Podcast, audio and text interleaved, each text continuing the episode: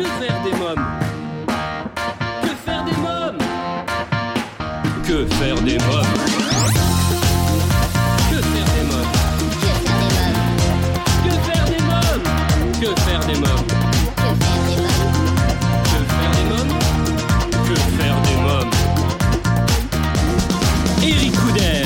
Bonjour à tous, chers parents, grands-parents, professionnels de la petite enfance, c'est Eric Couder, j'espère que vous vous portez bien dans ces moments extrêmement difficiles. Vous écoutez Que faire des mômes, votre rendez-vous hebdomadaire 100% famille, à écouter à la radio et en podcast sur quefairedesmômes.fr et toutes les plateformes audio.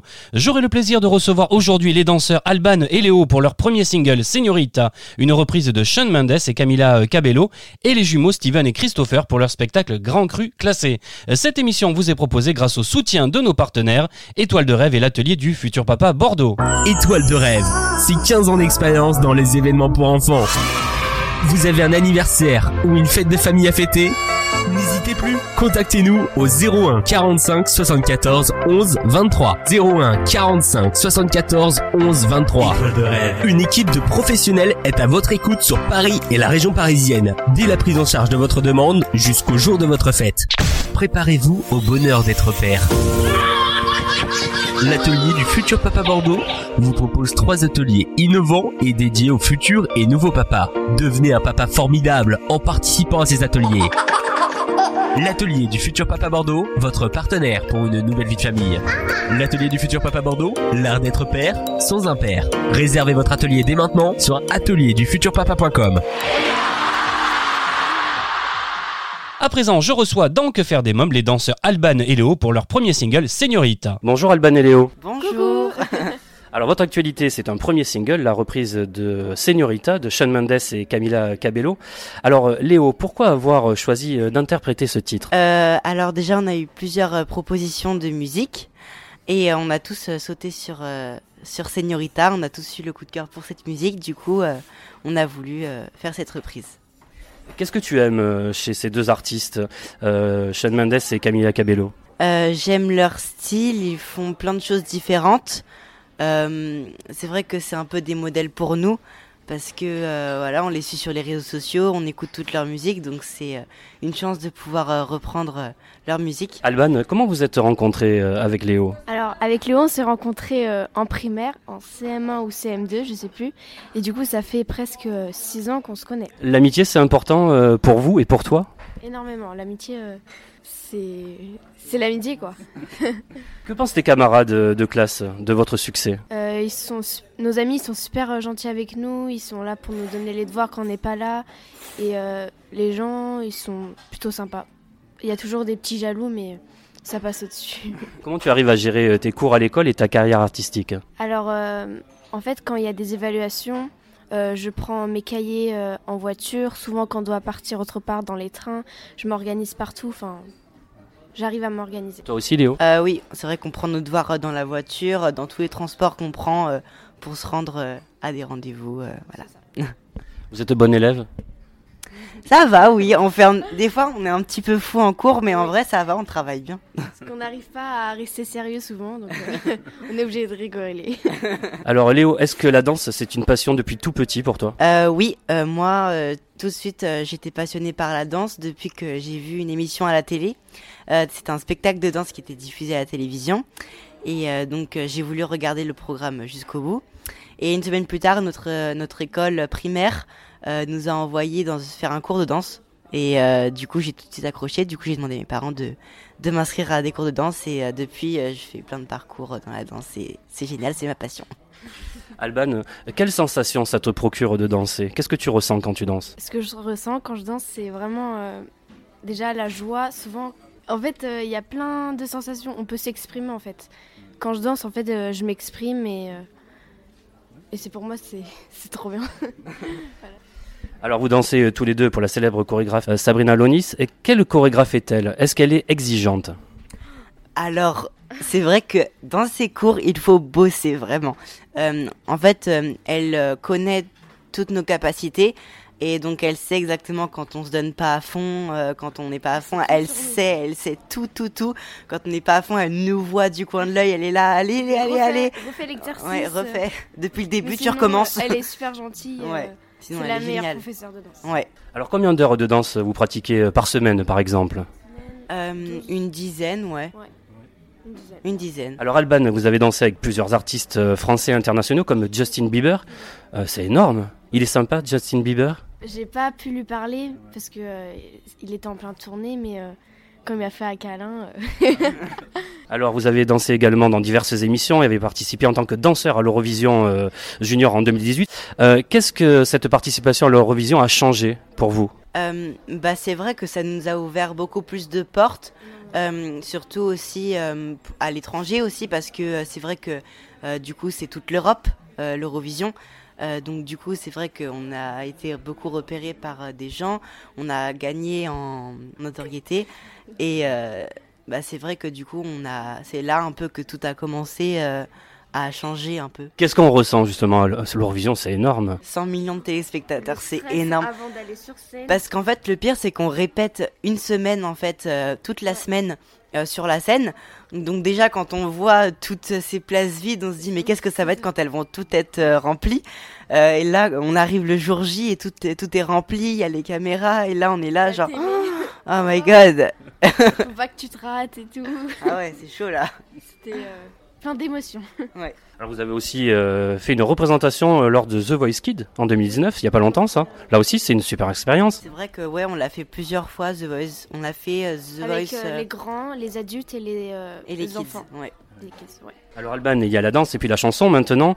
Euh, c'est vrai que vous êtes, euh, vous avez été repéré euh, et contacté sur les réseaux sociaux. Oui, on a été repéré, euh, on, a, enfin, on a été contacté par euh, Fabrice Marshall, le producteur euh, des Kids United, euh, et donc qui nous a proposé, euh, enfin déjà qui nous a donné un rendez-vous, euh, qui nous a demandé si on aimait chanter, on a dit que et oui. nous, on était, euh, on était choqués parce qu'on se Ouais. disait, nous chanter et tout. Mais moi, euh, j'adore chanter depuis que je suis petite aussi, donc euh, du coup, ça nous a.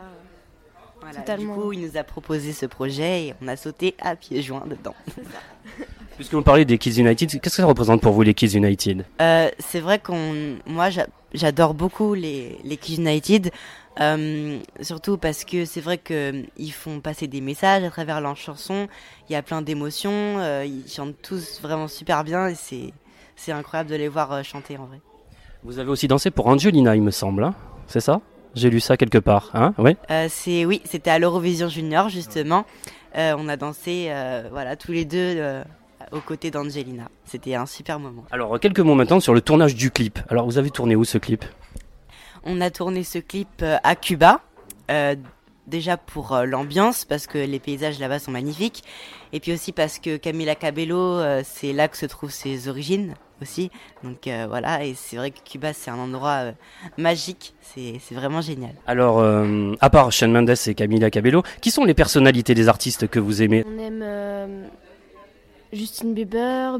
Moi, j'aime beaucoup Billie Eilish aussi. Ouais. C'est un autre monde aussi.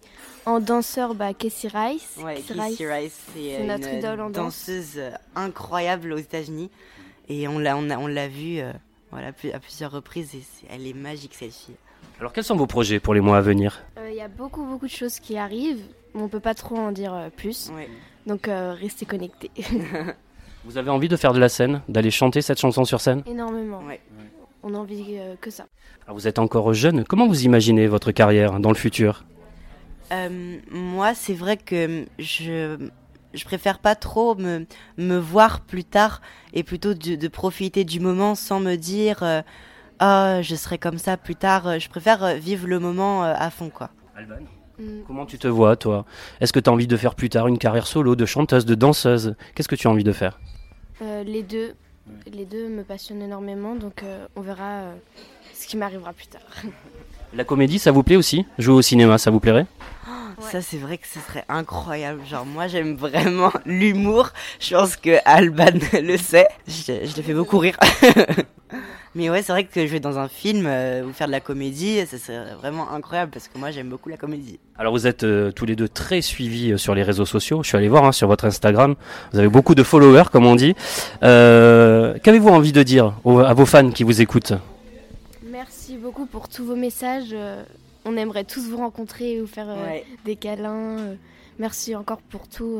Euh, tous vos messages, euh, tout euh, votre soutien, que- tous les messages que vous nous envoyez de courage, euh, c'est ça nous motive de ouf en fait. Et les euh, messages euh, positifs du clip. euh, Ouais, les retours ils sont incroyables vraiment. super bien. Du coup, merci à eux. Voilà. Alban et Léo, je vous propose qu'on se quitte en musique avec Señorita. Euh, c'est le titre de votre premier single. Merci Alban et Léo, merci beaucoup. De rien. De rien, gros bisous. Au revoir.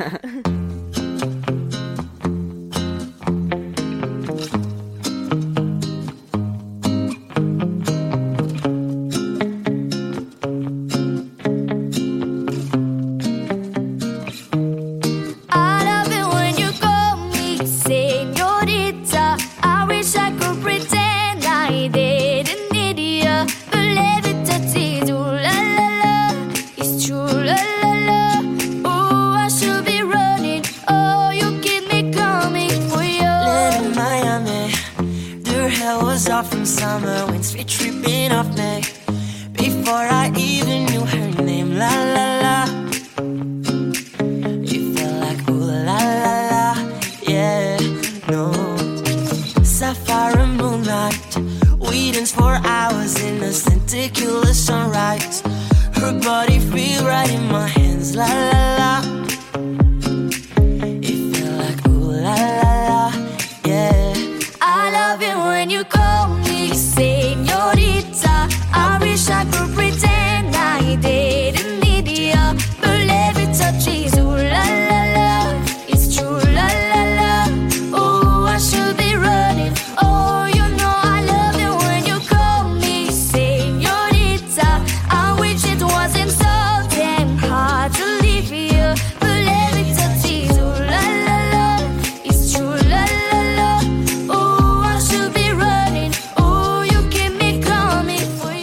Señorita, le premier single de Alban et Léo, à vous procurer sans plus attendre. Il est temps maintenant de retrouver les jumeaux Steven et Christopher. Bonjour les jumeaux Steven et Christopher. Bonjour, bonjour Eric. Alors vous triomphez actuellement euh, dans Grand Cru classé au théâtre Le Grand Point Virgule? On pourra vous retrouver les mardis 7 avril et 5 mai prochains à 19h30. Steven alors, euh, parlez-moi de ce spectacle. Alors euh, c'est vos meilleurs sketchs. Hein? Ouais, on a décidé de compiler nos meilleurs sketchs après, on va dire, euh, 8 ans de carrière et beaucoup, beaucoup de sketchs écrits euh, pour la télé, pour la scène. On s'est dit, euh, en fait, euh, en 2019, on voulait faire une grande salle à Lille, le Sébastopol, et on s'est dit, on va aller compiler nos meilleurs sketchs pour faire une représentation unique. Et en fait, ça a tellement bien marché qu'on s'est dit, mais c'est un peu dommage de pas tourner ce spectacle. Et du coup, on a gardé nos meilleurs sketchs, on les a réécrits pour les actualiser un petit peu. On a mis deux trois petites nouveautés au début et à la fin, et puis euh, voilà, ça fait un- une sorte de best-of, mais on va dire euh, l'aboutissement d'une première partie de, de carrière. où On a quand même écrit quasiment euh, 70 sketchs. On a compté à peu près. hein. Donc on en a gardé que 8. Donc voilà, donc c'est vraiment le meilleur du meilleur, quoi. Alors Christopher, vous pouvez donner euh, un avant-goût euh, des personnages que le public pourra euh, découvrir, Euh, comme par exemple Carla Bruni qui se présente aux prochaines élections. Hein. Oui. Bah en fait oui c'est un personnage qu'on avait créé euh, dans l'émission de Ruquier à l'époque et, euh, et qui a été dans nos deux précédents spectacles et on s'est rendu compte que le personnage a évolué. C'est Steven qui le fait hein, le personnage. Il a vachement évolué. Au début il le faisait avec une voix un peu minaudante très Carla Bruni et au fur et à mesure on s'est rendu compte que le personnage était un clown en fait. C'est Bruni c'est un clown. Enfin en tout cas ce qu'on en fait nous avec Sarkozy à côté qui est un petit peu son, son clown blanc en fait.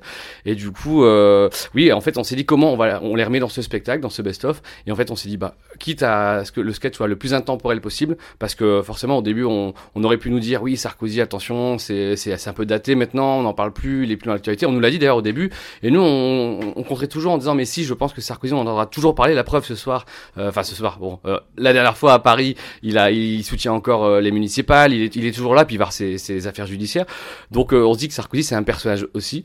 Et du coup on, on, on a voulu euh, on s'est dit pour que ce soit le plus intemporel possible bah, parlons des élections de 2022 comme ça on sait que ce sketch pourrait aller jusque 2022 et en fait l'idée de Sarkozy c'est toujours de revenir au pouvoir et là il présente sa femme Carla Bruni qui coach et c'est en fait on parle pas de politique c'est un grand morceau de d'absurde de burlesque c'est un numéro de Carla Bruni bah vous l'avez vu euh, voilà et, et c'est un peu le début et un peu la fin du spectacle parce qu'en plus c'est un running gag dans le spectacle et euh, on se régale avec ce sketch qui clôture le spectacle et qui marche super bien ouais. Que faire des mômes, c'est une émission familiale. Il y a beaucoup de grands-parents qui nous écoutent. Il y a deux mamies également. Qui sont ces deux mamies?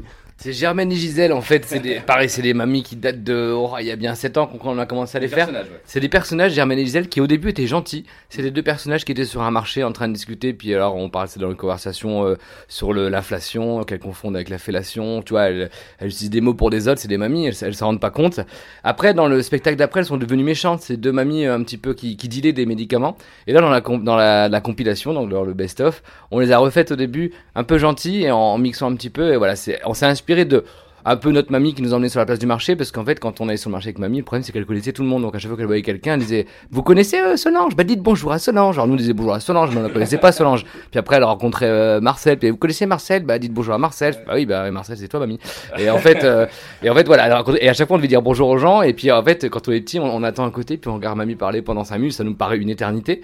Et du coup voilà on fait ces deux personnages sur scène qui nous font vraiment marrer. Et puis c'est drôle parce que les mamies elles sont tendres et on peut leur faire dire des horreurs parce qu'en fait elles le font avec une petite voix toute minaude comme ça hein, c'est vrai hein. Et du coup c'est rigolo à faire. En fait euh, quand je l'entends je me dis que finalement euh, mamie c'est vrai que comme il dit on pouvait rester des heures sur le marché on était à côté on les écoutait mais on se rend pas compte c'est qu'on avait 6-7 ans à l'époque et qu'en fait bah 20 ans plus tard bon on lui rend hommage en fait quelque part on, on dit merci mamie de nous avoir écrit un peu nos sketchs qu'on va faire dans 25 ans euh, j'espère que euh, bon elle les verra pas parce qu'elle est morte mais euh, tu vois non, non, on a une, des- il y en a une des deux qui. Non, mais celle, alors celle euh, qu'on caricature, euh, malheureusement, elle est décédée. Mais euh, je, je trouve que sur scène, tous les soirs, quand on joue ce sketch, on lui rend un petit peu un hommage. donc je pense un petit peu à elle aussi. Et euh, elle nous a un peu écrit ce sketch, donc c'est cool. Quoi.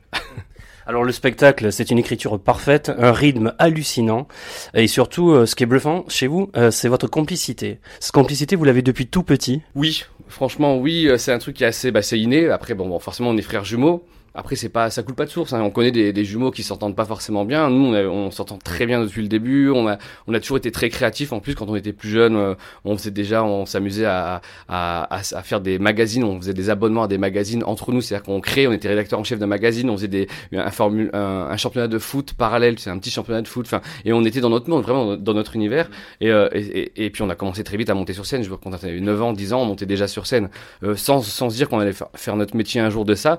Euh, mais c'est clair que la complicité qu'on a euh, et sur scène, euh, on en joue beaucoup. Alors évidemment, c'est travaillé. La plupart du temps, c'est très travaillé. C'est-à-dire que quand c'est synchro, tout ça, c'est travaillé. Mais ça nous arrive et ça nous surprend encore d'être parfois en impro parce qu'il y a beaucoup d'impro dans le spectacle aussi. On aime bien en avoir. Et euh, quand il y a de l'impro, de penser exactement la même chose au même moment parce qu'on se connaît quand même par cœur et de sortir la même vanne au même moment. Et ça, ça fait un truc en plus dans le spectacle. Et quand on y arrive, c'est ouais, c'est nous on trouve ça magnifique quoi. Moi je suis Steven. Je suis Christopher et Steven and Christopher. Oui, parce que nos parents ont toujours aimé les prénoms un petit peu moches. Ouais, en même temps, c'est sympa d'avoir des prénoms moches. Ça nous donne le droit de faire des vannes dessus. C'est un peu notre seule communauté à nous, les prénoms moches. Alors, bien sûr, on a une communauté, c'est les jumeaux. Oui, mais c'est une toute petite niche, Steven. C'est une naissance sur 85. Alors que les prénoms moches. Ouais. Aujourd'hui, les parents, ils sont en roue libre. Hein. Et, et tu vas dans une crèche aujourd'hui à Paris, c'est plus une crèche. hein. C'est une épicerie bio. Dis donc, je me suis dit, on n'a pas bu framboise cet après-midi. Non, elle est partie avec son ami Cannelle. D'accord. À l'anniversaire des jumeaux. Les jumeaux. Tapenade et clafoutis. D'accord. Prune, tu arrêtes d'embêter Goyave. Bon, cerise, arrête de sucer ton pouce. Ton pouce, je m'y ferai jamais à ce prénom.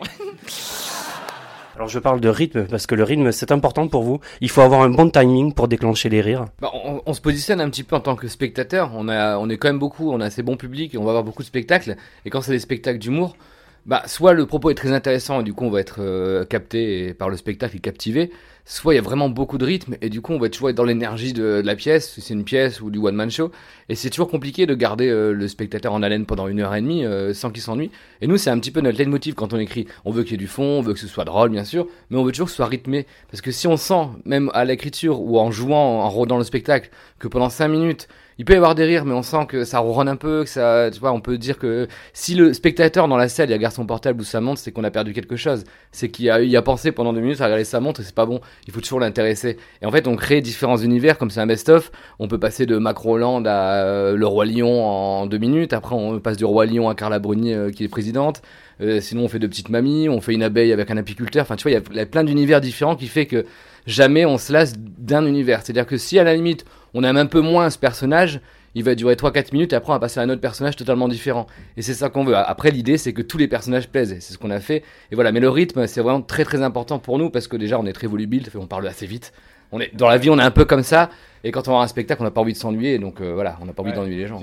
Le meilleur compliment qu'on ait eu euh, bah, la dernière fois à Paris, quand on a joué en mars, euh, il y a quelqu'un qui nous a dit euh, Ah, c'était vachement bien, par contre, c'est trop court, vous avez fait quoi, une heure? Alors qu'on faisait de faire une heure trente sur scène. Et moi, je trouve que c'est un compliment quand la personne me dit c'était trop court. Alors qu'on avait fait une heure et demie, qui est une durée très normale pour un spectacle d'humour, bah c'est un compliment parce que ça veut dire, moi je préfère toujours que la personne euh, ne voit pas le temps passer, que qu'elle trouve le spectacle un peu trop long, qu'il y ait des longueurs. Donc le rythme, c'est vrai, c'est primordial. Moi je trouve dans un spectacle d'humour, c'est primordial. On peut parler aux parents qui nous écoutent, euh, c'est autre chose que le spectacle de fin d'année de leurs enfants à la maternelle, par exemple. Tu vois, où là il y a un petit manque de rythme. Est-ce qu'avec le temps, vos sketchs, par exemple, se sont affinés? Est-ce qu'aujourd'hui, vos sketchs ont beaucoup euh, changé par rapport à la première fois où vous les avez joués en public? Euh, oui, beaucoup. Euh, bah justement, on parlait du rythme. Euh, par exemple, dans le best-of, on a quasiment raccourci tous les sketchs qui préexistaient, on les a tous raccourcis.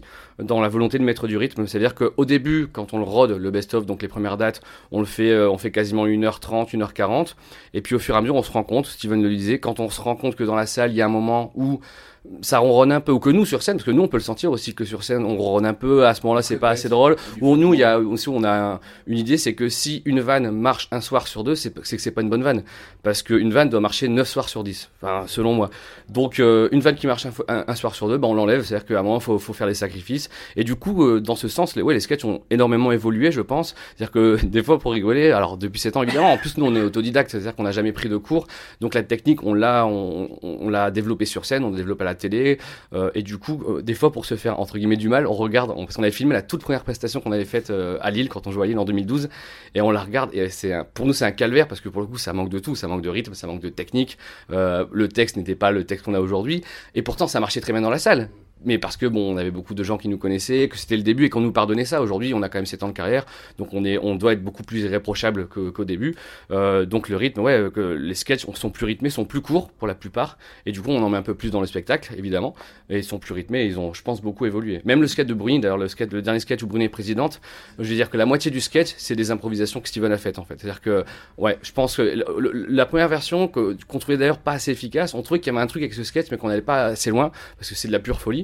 Il durait 5 minutes, donc Bruni était présidente, elle faisait un discours, il y avait deux trois bonnes vannes, c'est tout. Et on était à Avignon en 2017, et à chaque fois en sortant de scène, je disais putain c'est dommage ce sketch, je pense qu'on tient un truc et qu'on tire pas assez le fil.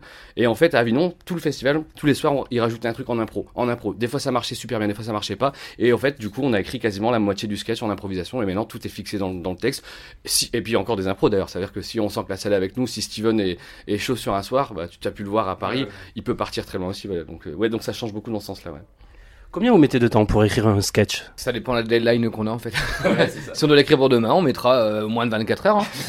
non, on écrit assez vite, mais euh, ça, ça dépend euh, formellement. C'est-à-dire que si on, mettons que on c'est un nouveau spectacle, euh, ça peut, on peut écrire un sketch en 2-3 jours, mais euh, il va être très très long à, à, à germer dans la, déjà il faut qu'on trouve l'idée du sketch après quand on a trouvé l'idée il faut qu'on trouve les personnages qui servent à l'idée et une fois qu'on a trouvé les personnages il faut qu'on trouve les caractéristiques de chaque personnage pour pas que les personnages soient trop complémentaires on est un duo donc on écrit toujours euh, du fait Il faut que ce soit complémentaire. ils sont, ils sont Pas complémentaires, mais euh, pas, redondants. Il faut qu'il y ait une opposition dans les personnages. Et en fait, euh, des fois, on, on écrit un sketch. On avait, par exemple, pour le spectacle d'avant, on avait écrit euh, les Dupont dans Dupont et Dupont de Tintin à la mosquée. Ils allaient visiter une mosquée, en fait, c'est salafiste. Et pendant toute la première partie du spectacle, l'exploitation, du rodage du, du spectacle, il n'y avait pas d'opposition entre les deux. En fait, on, s'est dit qu'un mec tout seul aurait pu faire le sketch s'il était tout seul, euh, un policier dans un- une mosquée, ça marchait aussi. Et du coup, ça marchait pas. Et du coup, c'est pour ça que le processus d'écriture peut être très rapide si on, si on a une bonne idée, qu'on a un bon angle. De toute façon, on se dit toujours que si on écrit vite, c'est que l'angle est bon. Si euh, on n'arrive pas à écrire, c'est que l'angle n'est pas bon.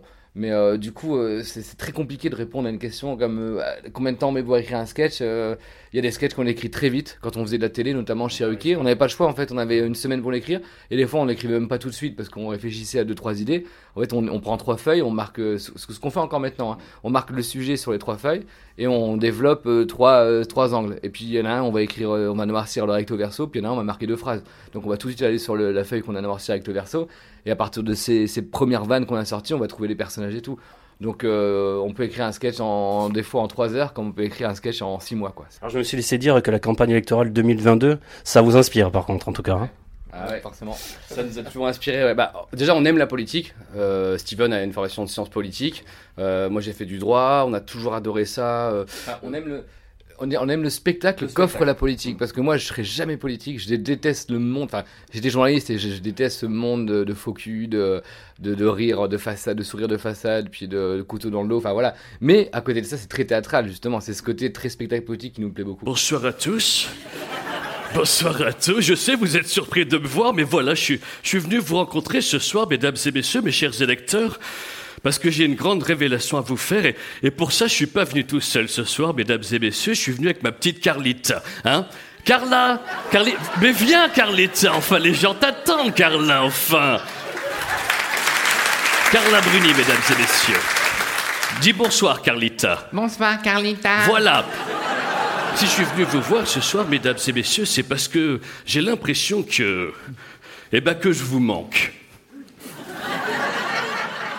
Et moi, j'ai l'impression que c'est qu'une impression. Mais non, ne dis pas ça, mais c'est pas vrai. Avec les problèmes que j'ai en ce moment avec la justice en France, j'ai dû prendre une décision radicale. Tu vas dire la vérité? Non, pas si radicale. Non, non, non, non. Avec les problèmes que j'ai pour éviter d'aller en prison, il faut avoir l'immunité. Et pour ça, il faut qu'on retourne à l'Élysée. Voilà. Mais comment plus personne veut de toi? Ah, de moi, non.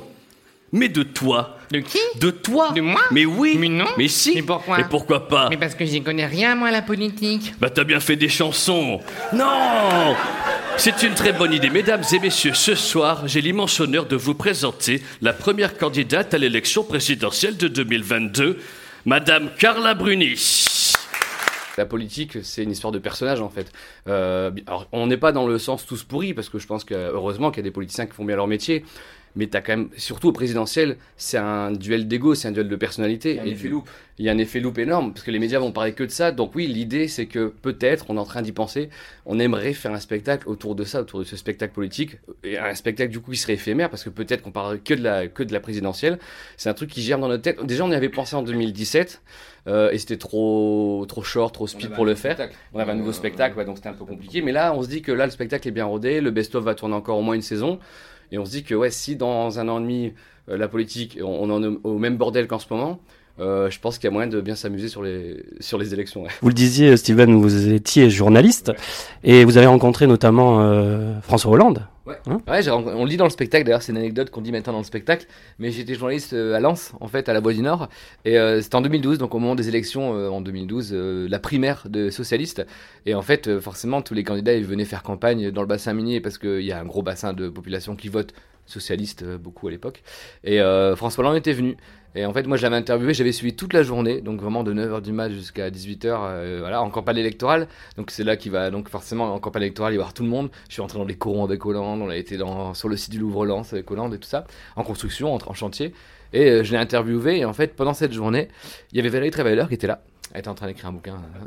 Et euh, non, c'était c'est vrai, mais celui d'avant. hein. Enfin, c'est- elle écrivait des chroniques, je sais plus. Celui qui s'est pas vendu. Ouais, c'est celui qui s'est pas vendu.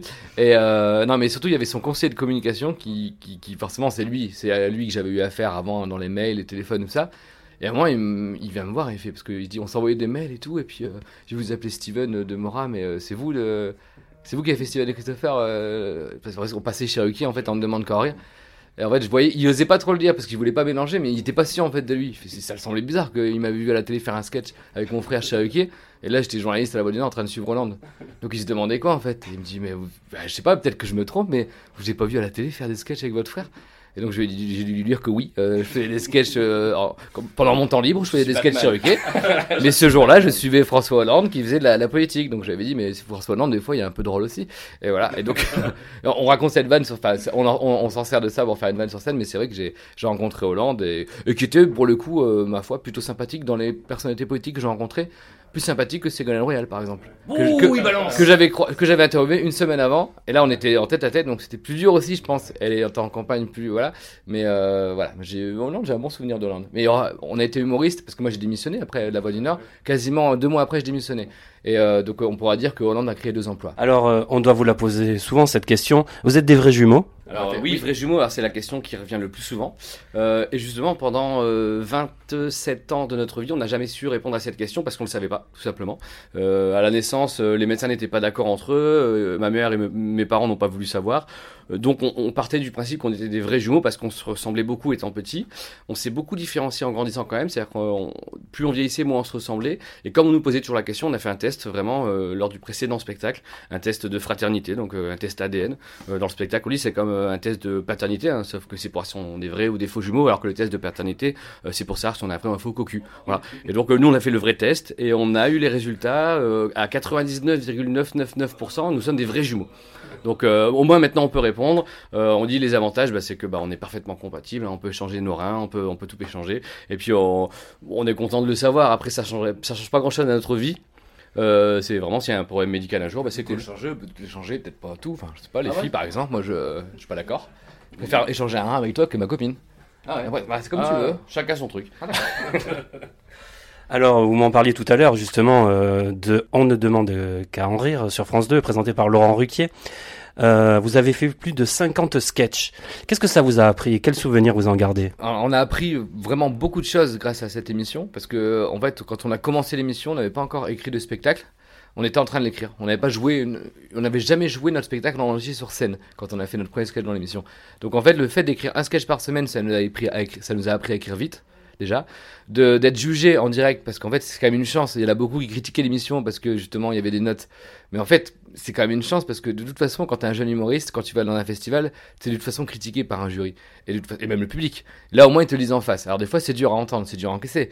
Mais euh, au moins quand les gens te disent ce qui va pas tu corriges ce qui va pas. Parce que si on dit toujours que c'est bien c'est bien mais on s'en dit pas ce qui va pas tu sais jamais. Donc ça nous a appris à écrire vite deux à corriger nos défauts du début en plus à avoir une belle qualité de forcément on passait à la télé donc on, on nous voyait on se voyait à la télé donc on avait des retours directs. Enfin on se voyait nous-mêmes on pouvait travailler sur notre image sur les choses comme ça ça nous a fait un effet euh, loop un effet euh, tremplin incroyable parce qu'en fait on a commencé à faire a ça a bien marché. Alors on a eu la chance ça marche assez vite.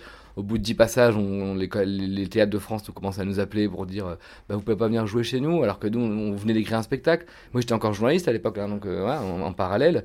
Donc voilà ça nous a appris vraiment à, ça nous a je pense on a on l'a dit ça nous a fait gagner on va dire 10 ans de métier parce qu'on a écrit 56 sketchs en deux ans et demi, donc forcément, ça nous a fait beaucoup, beaucoup travailler. Et ça nous a fait gagner 10 ans de, on va dire, de construction de notoriété, parce que euh, passer à la télé toutes les deux semaines, quand un jeune humoriste, ça arrive à personne, en fait. On a eu de la chance, on est arrivé au moment où l'émission est arrivée, mais ça arrive à personne. Il y, a, des générations comme ça. Il y a 10 ans, c'était la classe, il y a 20 ans, c'était le petit théâtre de Bouvard. Et je crois que tous les 10 ans ou tous les 15 ans, il va y avoir une émission comme ça. Mais nous, on a eu de la chance parce que vraiment, on vient du théâtre. On- donc on était journaliste, avocat, euh, on, a fait du théâtre pendant nos études, mais du théâtre amateur. Et en fait, c'est de fil en aiguille qu'on est arrivé dans l'émission. Et grâce à cette émission, on en a fait un métier. En fait, ça a été notre école de formation. Quoi. Euh, Grand Cru euh, classé, c'est une compilation mûre et retravaillée de vos meilleurs sketchs à découvrir euh, les mardis 7 avril et 5 mai prochains à 19h30 au Grand Point Virgule et en tournée. Et cet été, vous participez euh, à votre septième festival d'Avignon. Un dernier mot, hein, on va finir avec ça. Ouais, bah Avignon, c'est toujours, euh, c'est un mélange de travail et de vacances parce que bon, on loue une maison, voilà, avec une piscine, on est avec la famille, les copains et tout. Mais par contre, c'est aussi euh, une vraie école de, de discipline entre guillemets euh, et en tout cas de- d'endurance parce qu'on joue tous les jours. Euh, c'est 23 représentations cette année, je crois. Euh, et c'est cool parce que bah, on rencontre beaucoup de gens du métier, euh, des professionnels, des journalistes, des, des, des directeurs de théâtre, des amis humoristes qu'on voit pas tellement finalement dans la dans l'année parce qu'on a tous voilà sa tournée. et là, on se retrouve tous au même endroit. C'est un peu notre colo en Ouais, fait. On retrouve les, les potes qu'on qu'on voit pas dans l'année parce qu'ils sont tous en train de tourner et du coup on se retrouve à Avignon. Il fait beau, il y a les cigales qui chantent, il y a des pacalos, on boit des coups. On va jouer tous les jours. C'est un peu dur, c'est une question d'endurance. Mais c'est toujours très plaisant d'aller faire Avignon. Et surtout que les gens sont. Enfin, les gens sont là en fait. À Avignon, ça marche parce que tous les gens sont là. S'il n'y a pas le coronavirus qui vient foutre son. On est là-dedans là, cette année, mais a priori ça devrait aller. On va venir vous applaudir donc au Grand Point Virgule en tournée et puis à Avignon. Merci les jumeaux euh, Steven et Christopher. Merci beaucoup. Merci à vous. Les jumeaux Steven et Christopher sur la scène du Grand Point Virgule dans leur nouveau spectacle Grand Cru classé le 5 mai prochain à 19h30 si la situation bien sûr s'est débloquée et à découvrir cet été au Festival d'Avignon. Voici maintenant ma sélection livre. Que faire des mômes Laurine Bouissou, auteure de nombreux livres et journaliste, et l'illustratrice Johanna Springer publie aux éditions Fleurus un magnifique ouvrage jeunesse à découvrir à partir de 8 ans, portrait d'extraordinaires enfants. Dans cet ouvrage, vos mômes pourront ainsi découvrir le récit et l'incroyable histoire de la vie de 12 enfants du monde entier connus pour leur personnalité exceptionnelle, leur talent particulier ou leur combat singulier. Toutankhamon, Pocahontas, Mozart, Bernadette Soubirou, Arthur Rimbaud pour ne citer euh, que cela. Je vous recommande vraiment euh, ce livre avec en plus 12 fiches d'identité, une chronologie du droit de l'enfant, des chiffres clés. En tout cas, voilà un livre que j'aurais aimé avoir lorsque j'étais enfant. À noter qu'il existe dans la même collection les livres Portraits de femmes libres et Portraits d'audacieux explorateurs. Et bien voilà, votre émission Que faire des mômes pour aujourd'hui, c'est terminé. On se retrouve bien sûr la semaine prochaine. Pour écouter nos anciennes émissions en podcast, lire et commenter les articles de notre nous contacter ou encore laisser un avis grâce à notre livre d'or, rendez-vous dès maintenant sur le blog quefairedesmoms.fr.